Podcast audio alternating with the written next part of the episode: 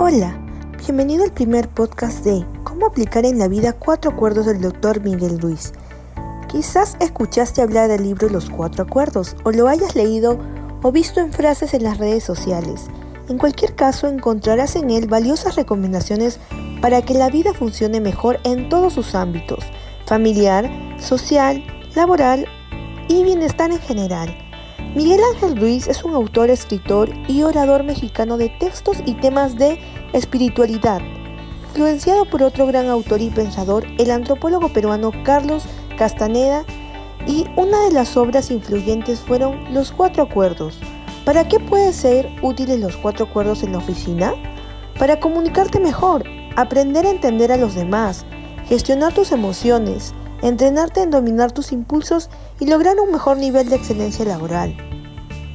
La vida en general es un proceso de aprendizaje. Para pasar esta prueba, en este podcast te quiero compartir cuatro acuerdos elementales a aplicar en el liderazgo empresarial. Primer acuerdo, sé impecable con tus palabras. Elige el hablar con amor o callar. Decide no juzgar y utiliza palabras que unan y motiven. Las palabras tienen poder y como dijo Shakespeare, hay palabras que son puñales, pero también hay palabras que inspiran, acercan, animan y sanan. Debemos aprender a usarlas con unión o callar cuando tus palabras van a lastimar a otros o contaminar un ambiente. Hoy en día las personas son bien ligeras, frescas, impulsivas al usar la palabra y lo grave es que las palabras no se las lleva el viento, no, siempre dejan una huella que perdura y por lo cual un buen líder siempre tiene que tener en cuenta que las palabras tienen ese poder de crear semillas, pero la mente es especialmente fértil para esas semillas, por lo cual hay que tener mucho cuidado en cómo se utilizan, saber de dónde provienen. Si provienen del amor, generarán un mundo mejor para todos y si provienen del miedo o el odio, crearán más destrucción. Por ello, un buen líder es consciente de que como adultos que somos podemos elegir y para elegir debemos conocer los acuerdos que queremos cambiar y enfrentarnos a ellos. Y cada vez que nos enfrentemos a uno de nuestros miedos, somos más libres. Practicar los cuatro acuerdos implica romper con las creencias preestablecidas y ganar el poder y autonomía para ser un buen líder. El segundo acuerdo, no te tomes nada personalmente. Un título cuyo significado puede variar según la persona. Suceda lo que suceda a tu alrededor, no te lo tomes personalmente. Utilizando un ejemplo, si alguien en la calle te dice algo sin conocerte, no es que se refiere a ti, sino a él mismo. El motivo que estés atrapado en lo que llamamos importancia personal o en simples palabras, tomarse las cosas personalmente es la expresión, máxima del egoísmo. Porque consideramos que todo gira a nuestro alrededor. Durante el periodo de nuestra educación aprendimos a tomarnos las cosas de la manera más personal del mundo. Creemos que el mundo este mismo, gira a nuestro alrededor y no es así.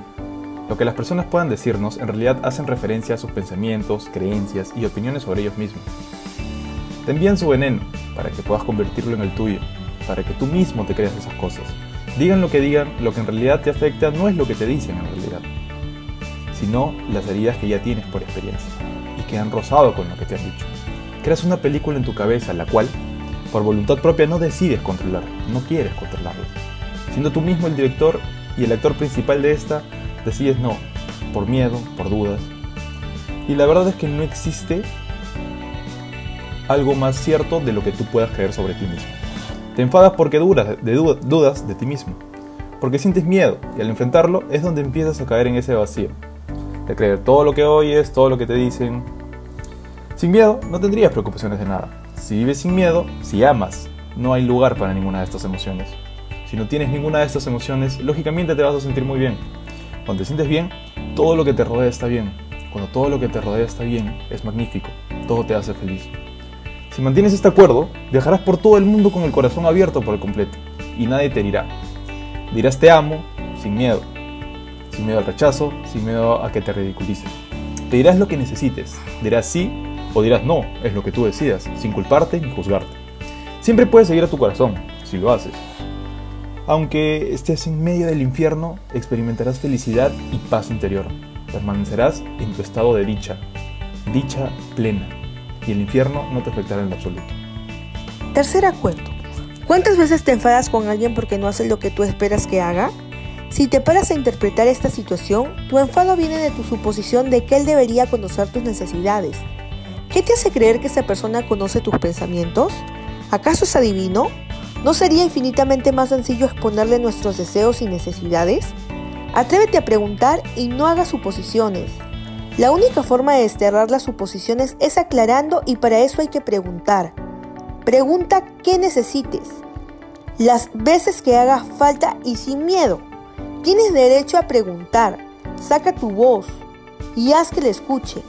Asume que puedes recibir un sí o un no y ambas serán válidas y aceptables. Todo el mundo tiene derecho a decir que no a tus peticiones del mismo modo que tú tienes derecho a preguntar. Al igual que también tienes derecho a decir sí o no a las preguntas y peticiones de los demás. Es necesario que tú sepas lo que quieren los demás y que los demás sepan lo que quieres tú.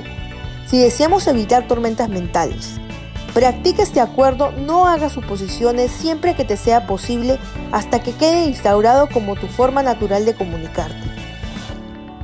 El cuarto acuerdo, haz siempre tu máximo esfuerzo.